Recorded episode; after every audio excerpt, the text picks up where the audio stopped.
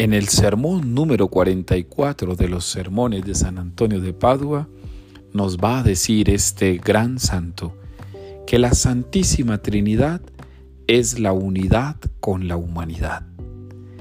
Hoy podemos aprender en este primer día de la novena de San Antonio que cada uno de nosotros está llamado a la unidad.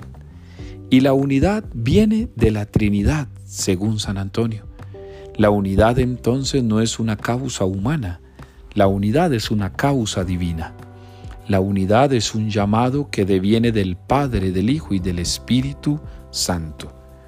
Para San Antonio, vivir en unidad implica mirar más la Trinidad.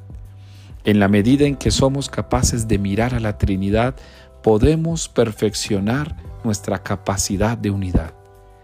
El mundo está en una latente división, pues desde la Santísima Trinidad podemos aprender la comunión.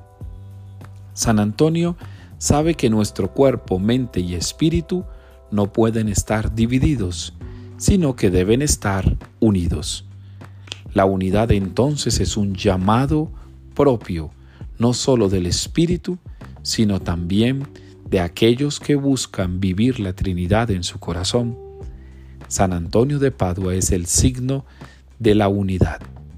Él buscó unidad en su tiempo, buscó unidad con sus hermanos, buscó la unidad con la iglesia. Por eso estuvo siempre en comunión con ella. Aprendamos hoy que la humanidad necesita de la unidad que deviene de la Trinidad. Tres palabras entonces que nos van a ayudar el día de hoy. Trinidad, unidad, humanidad.